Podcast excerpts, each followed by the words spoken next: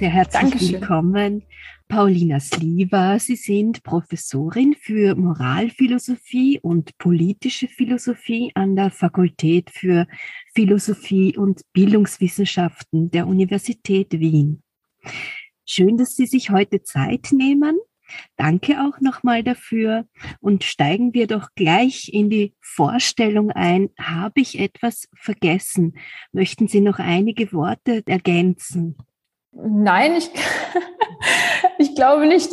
In Ihrem Lebenslauf sieht man, dass Sie sehr viel herumgekommen sind in anderen Ländern, andere europäische Länder. Ich weiß nicht, ob außereuropäisch auch. Ja, also ich bin neu in Wien seit dem 1. September. Davor äh, war ich lange Zeit in Cambridge im Vereinigten Königreich und habe dort neun Jahre lang, glaube ich, geforscht und gelehrt an der University of Cambridge und auch ähm, am Sydney Sussex College. Und davor war ich im anderen Cambridge, im Cambridge, Massachusetts, wo ich mein Doktorat gemacht habe am Department of Philosophy and Linguistics am MIT. Mhm. Genau. In Amerika. In Amerika, mhm. genau. Mhm.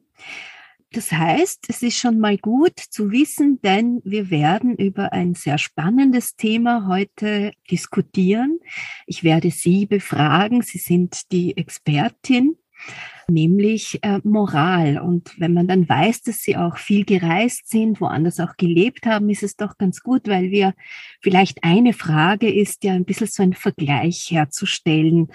Und generell auch, ähm, was ist die Geschichte der Moral? Was verbirgt sich dahinter? Was interessiert Sie als Philosophin? Ja, also da gibt es sehr unterschiedliche Ansätze in der Philosophie. Es gibt ähm, Philosophen, die sind interessiert an sehr abstrakten Fragen. Also, was ist die Moral und wie funktioniert moralische Sprache? Es gibt andere, die sind interessiert an äh, ganz konkreten moralischen Fragen, angewandten Fragen.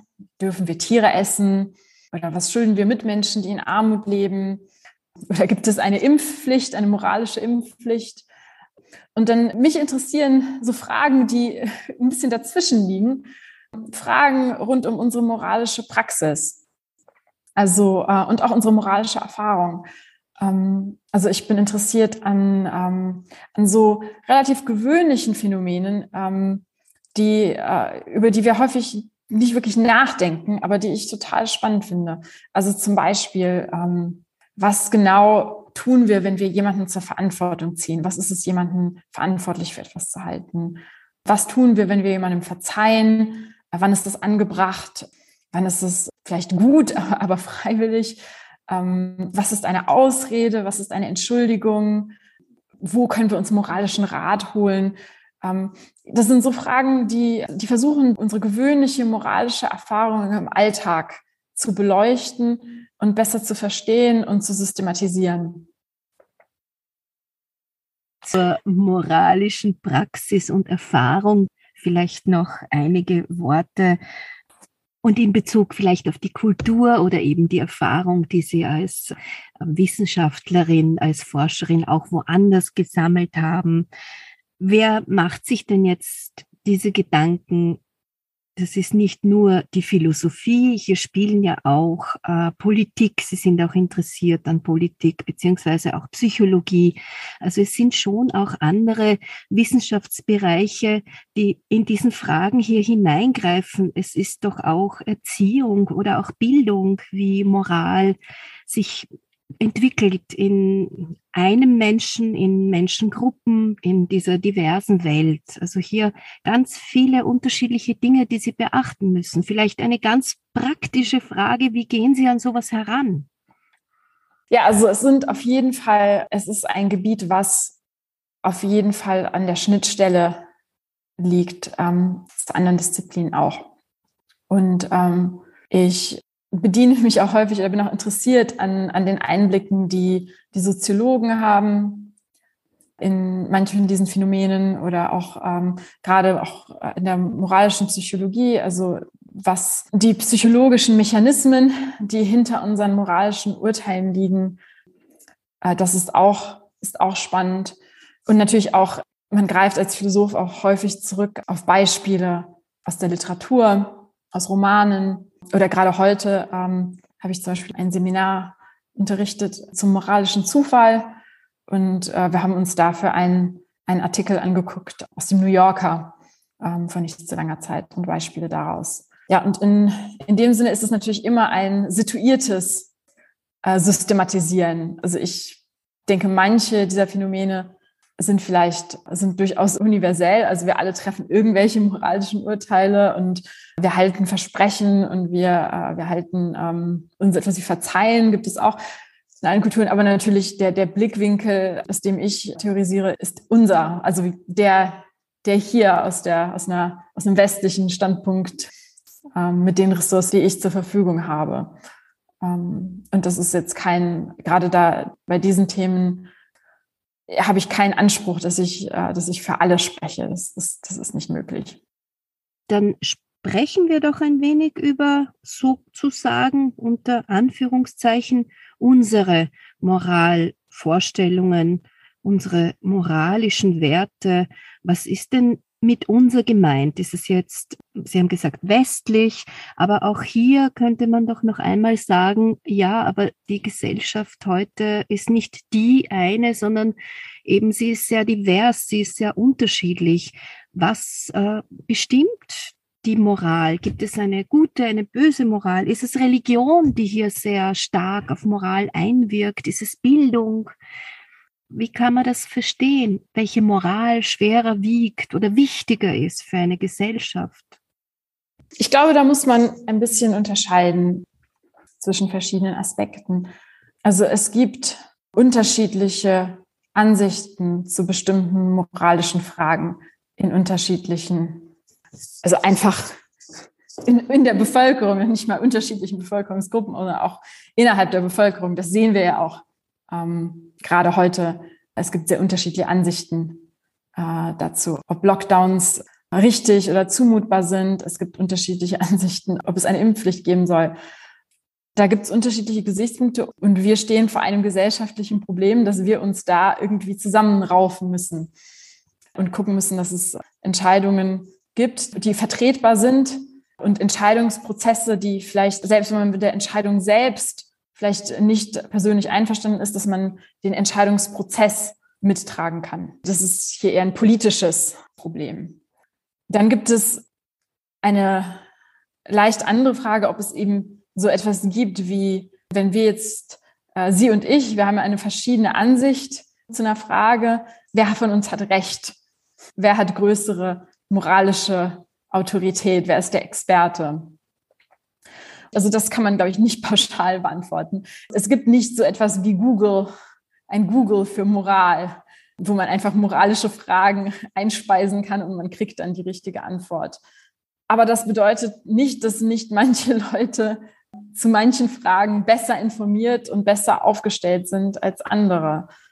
Es gibt Menschen, die haben sich mit bestimmten Fragen näher beschäftigt und auseinandergesetzt. Die haben vielleicht auch Erfahrungen aus erster Hand und ich denke, deren Einsichten und Argumente wiegen eben schwerer als die von anderen.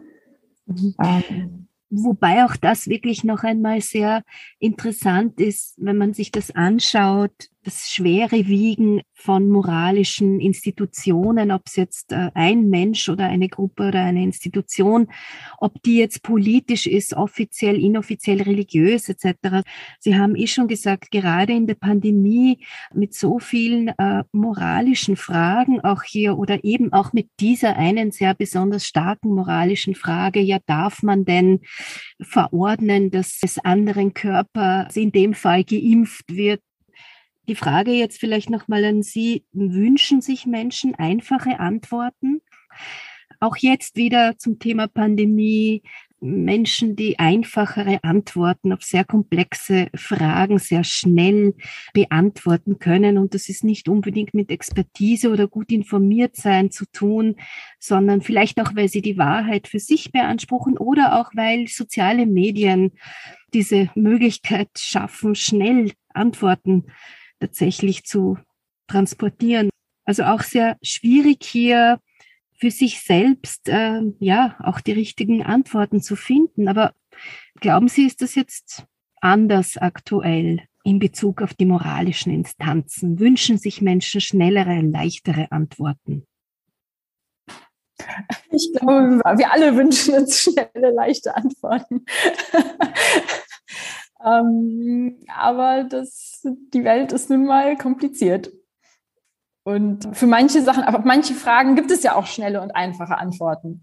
Also ähm, ein Beispiel, was eine, eine Professorin, die ich promoviert habe, Judy Thompson, immer angebracht hat als ein offensichtlich leichte moralische Frage ist, es ist moralisch falsch, Babys in Coca-Cola zu ertränken. Das ist eine ganz, ganz einfache Frage. Da gibt es eine ganz schnelle, einfache Antwort drauf. Aber viele Fragen sind nun mal nicht so. Die sind kompliziert. Da hängen viele andere. Das ist ja genau das, was diese Fragen schwer macht ist ja eben, dass sie nicht nur mich oder auch nicht nur eine andere Person betreffen, sondern dass sie eben die Interessen ganz vieler Menschen berühren und auf unterschiedliche Art und Weise. Und dann ist das, das, was es dann kompliziert macht, ist eben diese verschiedenen Berührungspunkte und diese verschiedenen Interessen irgendwie abzuwägen und da zu einem Entschluss zu kommen.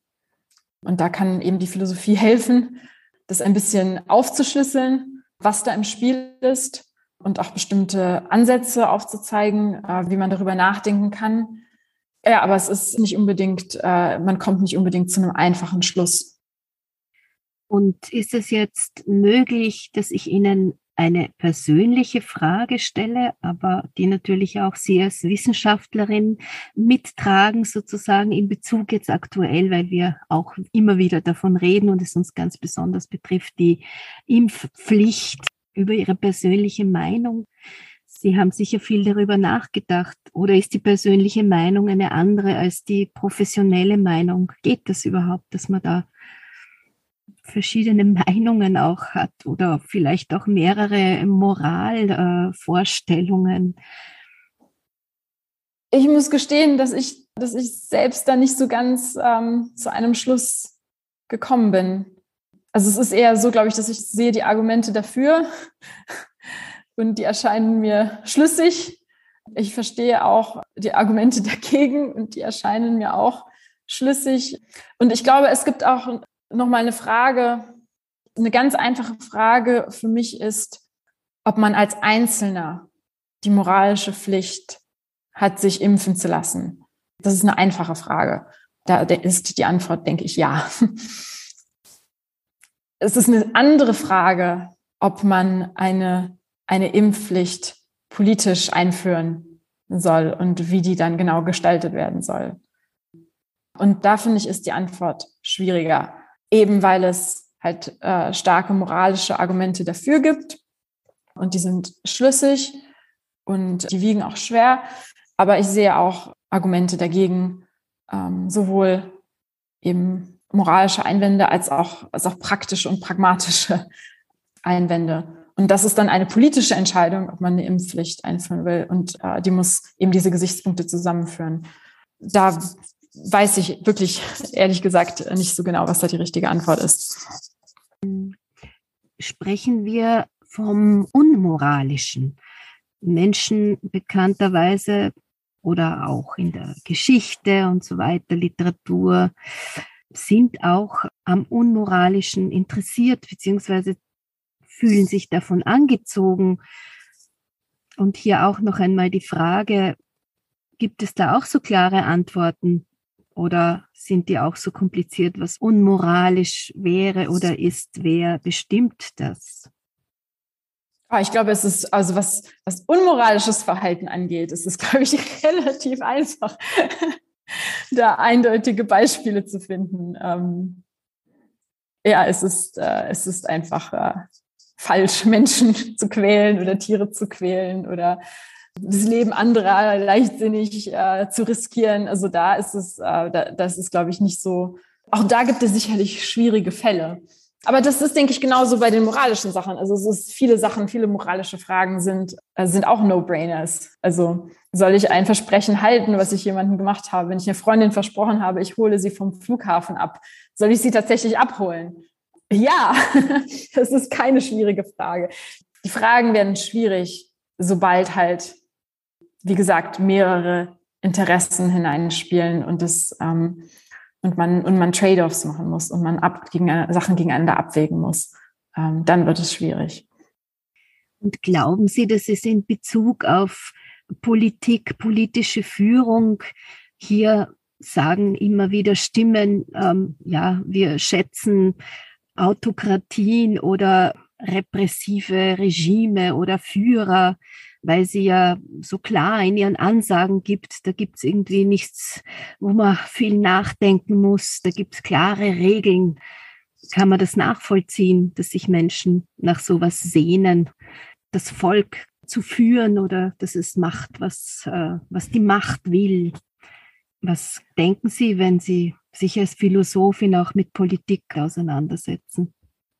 Also die Frage ist, ob man das nachvollziehen kann, dass Menschen sich nach einer starken Hand sehnen, die, die ihnen das Denken abnimmt. Man kann es nachvollziehen in dem gleichen Sinne, in dem man nachvollziehen kann, dass, es, dass man Leute gerne einfache Fragen hätte auf schwierige Antworten.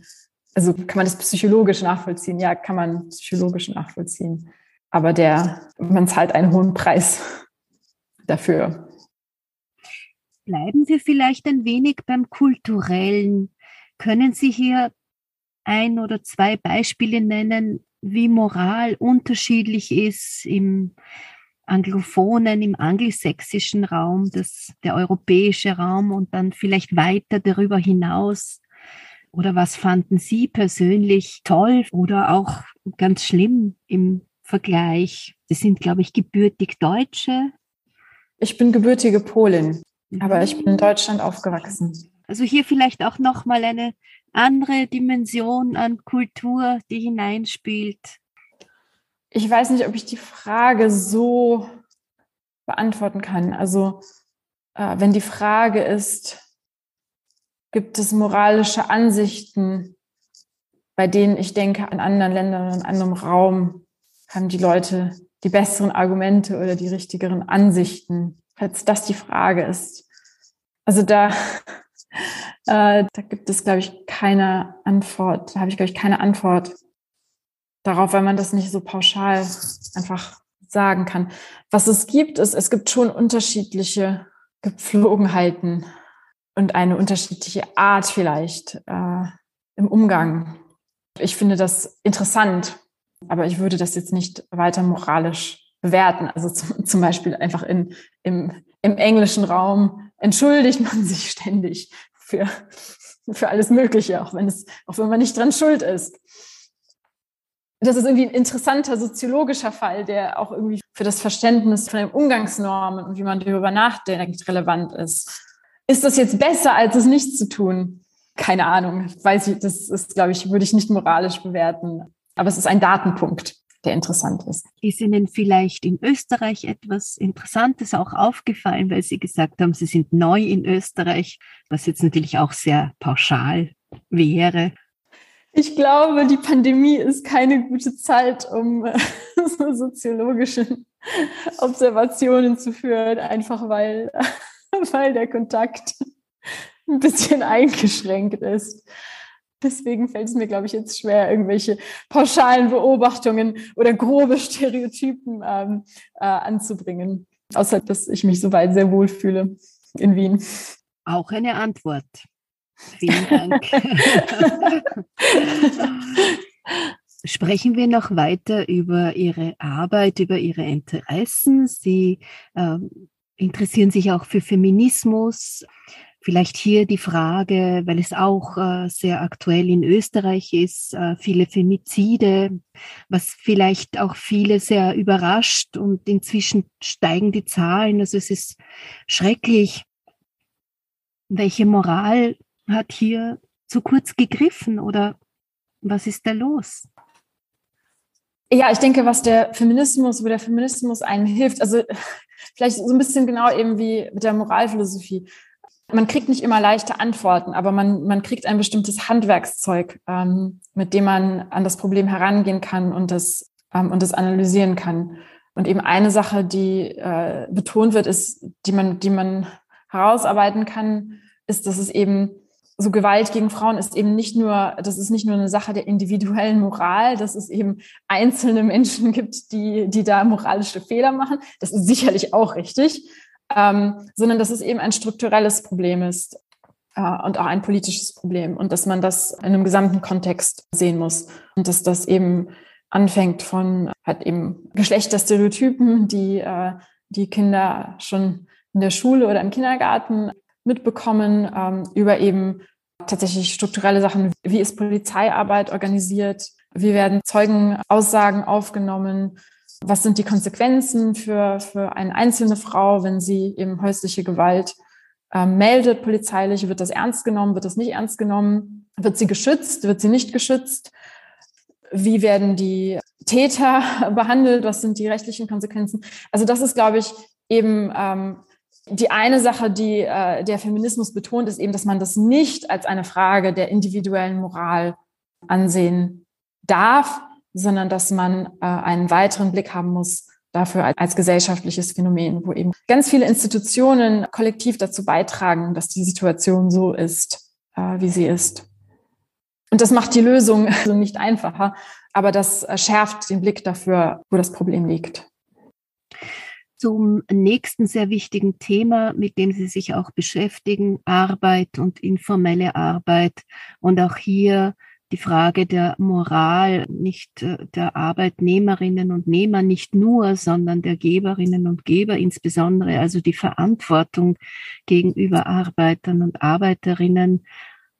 Was kann man denn hier sagen, welche Moral sollte wichtig sein, auch in Bezug auf äh, die Art und Weise, wie wir Arbeit in Zukunft denken.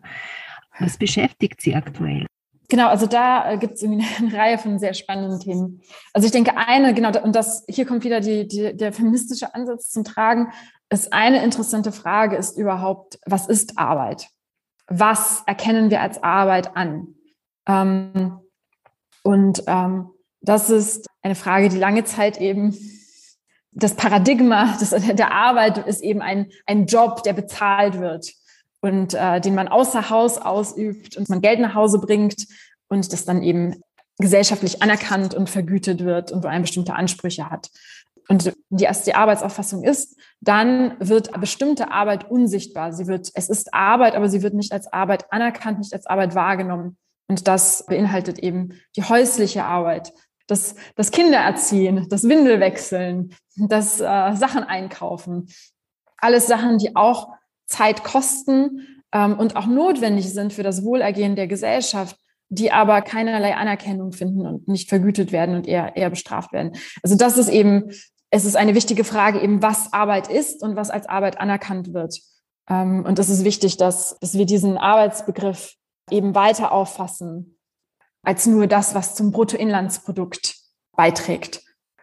Das ist eine Frage, die mich interessiert. Eine, eine weitere Frage rund um Arbeit, mit der ich mich beschäftigt habe, ist eben die ungleiche Aufteilung an bestimmten Arbeiten, an Haushaltsarbeit, an Kinderarbeit, äh, Kinderarbeit im Sinne von Kindererziehungsarbeit zwischen den Geschlechtern. Das ist ja auch eine Sache, die durch die Pandemie tatsächlich auch in den öffentlichen Blickwinkel geraten ist was viel diskutiert wurde, eben, dass selbst als Schulen und Kindergärten zugemacht haben und beide Partner von zu Hause gearbeitet haben, die äh, Frauen trotzdem den Großteil der, der Arbeit gemacht haben, also der Erziehungsarbeit, äh, der Schularbeit. Ich finde, es ist eine interessante Frage, ist, warum das so ist. Warum ist es selbst in solchen Zuständen, wo, wo man eben noch nicht sein, sag, sagen kann, dass der eine Partner arbeitet halt aus dem Haus, sondern beide sind von zu Hause aus? Warum gibt es dann trotzdem diese ungleiche Arbeitsverteilung? Und da habe ich zusammengearbeitet mit einem Philosophen, der sich beschäftigt mit, äh, mit Psychologie, mit, ähm, ich sag mal, Philosophie der, der Wahrnehmung, Philosophy of Perception. Und wir haben überlegt, ob es tatsächlich äh, durch eben durch Erziehung und durch das, soziale Umfeld, das Frauen und Männer prägt, es tatsächlich sein kann, dass bestimmte Aufgaben für einen Partner sichtbarer sind als für den anderen und das zumindest teilweise die ungleiche Arbeitsaufteilung erklären kann. Wobei es geht immer darum, es zu erklären. Es geht nicht darum, zu sagen, das ist, das ist gerechtfertigt, so, sondern, äh, sondern es geht einfach darum zu verstehen, warum, wie kommen diese Ungleichheiten zustande. Unser Ansatzpunkt daran ist, dass diese Aufteilung ungerecht ist. Also der, in dem Fall ähm, steht diese moralische Wertung. Das Projekt, das Projekt ist motiviert durch ein moralisches Urteil. Das ist eben auch wie die Moralphilosophie verfahren kann. Es muss nicht unbedingt so sein, dass man mit einer moralischen Frage anfängt und versucht, diese zu beantworten, sondern manchmal ist es so, man fängt mit einem Phänomen an und es ist für einen offensichtlich, dass dort etwas Ungerechtes oder etwas moralisch Falsches oder etwas ähm, ja oder Furchtbares passiert.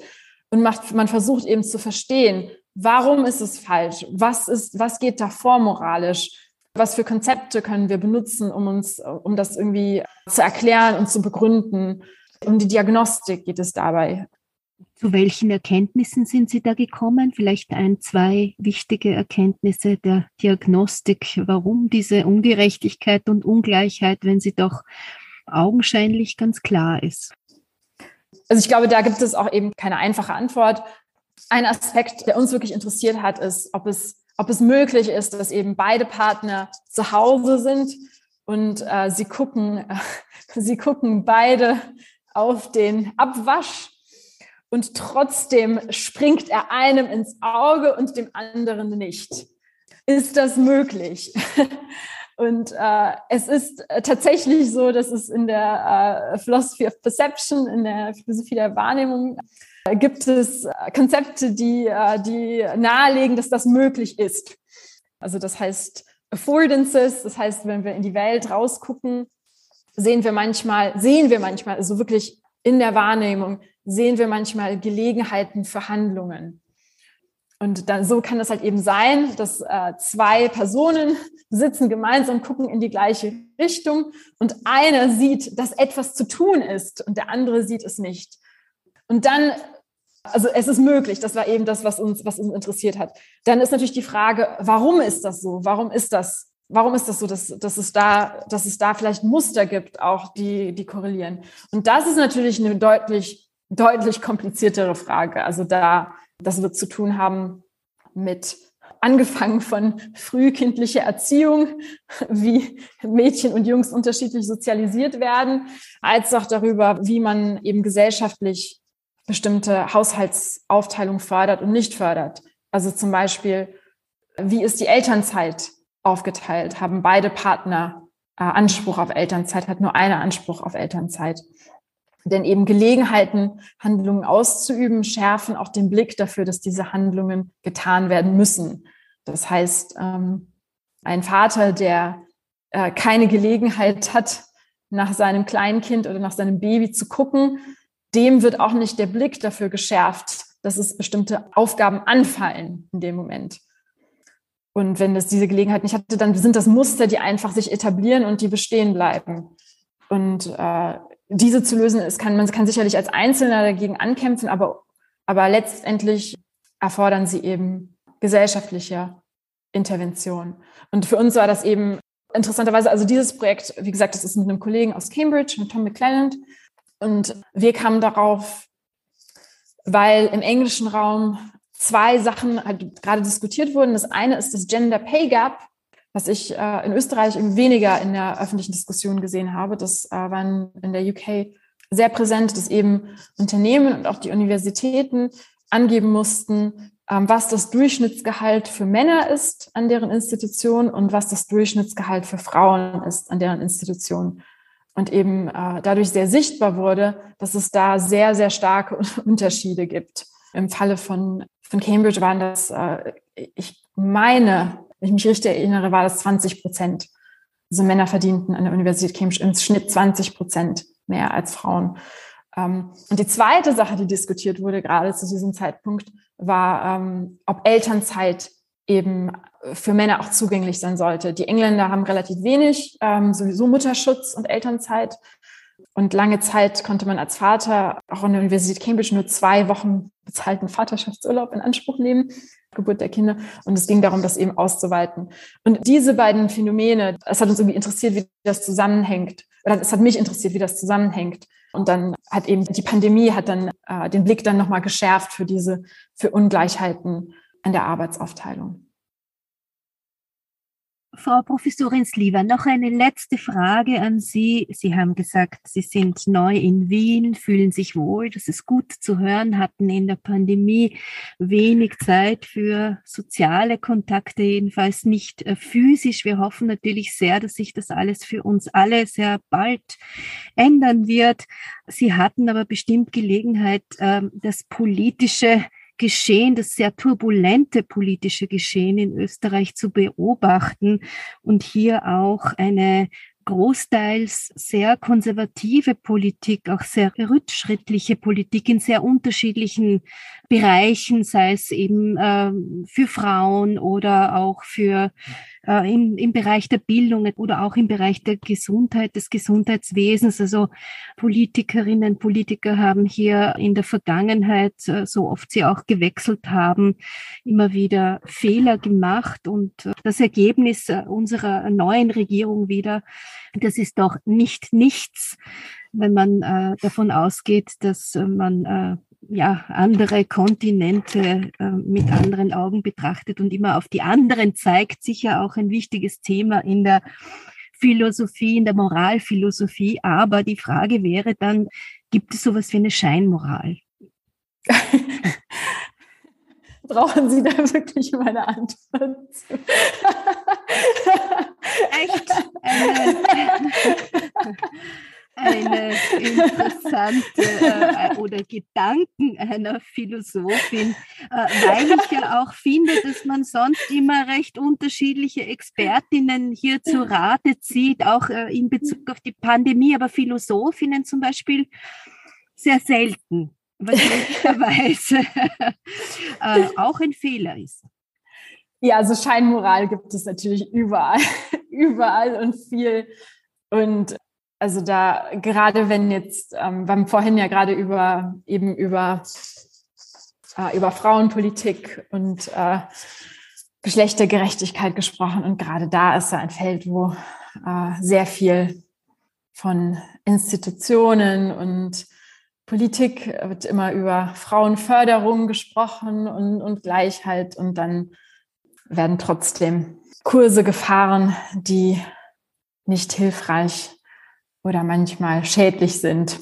Also das ist sicherlich ein reiches, ein, ein Feld, wo viel Scheinmoral besteht. Ich denke, man muss also vielleicht als eine, ein, ähm, um es etwas, als Philosoph differenziert man ja gerne, vielleicht, um ein bisschen zu differenzieren. Also ich denke, man muss unterscheiden zwischen, ähm, zwischen Scheinheiligkeit und und ich suche das Wort Fallibility, also eben, dass wir unseren eigenen Ansprüchen häufig nicht gerecht werden und manchmal die besten Absichten nicht erfolgreich umsetzen können. Also ich denke nicht, nicht alle Aspekte, wo, wo, ähm, wo man äh, seinen eigenen Ansprüchen nicht gerecht wird, auch den öffentlich vertretenen Ansprüchen nicht gerecht wird, äh, sind Beispiele der Scheinmoral. Manchmal äh, meinen Leute es gut und, äh, und es geht sich nicht aus. Aber das äh, lässt trotzdem viel Raum für Scheinmoral. Scheinmoral ist, denke ich, dann die zynische. Darunter fällt für mich eben das Zynische, dass ähm, bestimmte Werte propagieren und öffentlich dafür, äh, dafür zu stehen und sich aufzustellen als jemand, der diese Werte vertritt ähm, und dann trotz zynisch und dann trotzdem eben intern ähm, Policen umzusetzen, die, äh, die, die dagegen laufen. Und dafür gibt es, glaube ich, äh, viele Beispiele. Auch gerade der Feminismus zeigt uns da viele Beispiele auf. Dann bedanke ich mich sehr herzlich an dieser Stelle bei Ihnen für Ihre Zeit, für die interessanten Antworten. Ich hoffe, das ist sehr anregend für die Hörerinnen und Hörer, zum Nachdenken anregend, für mich jedenfalls. Und alles Gute für Ihre Arbeit. Dankeschön für das Gespräch und für die Fragen.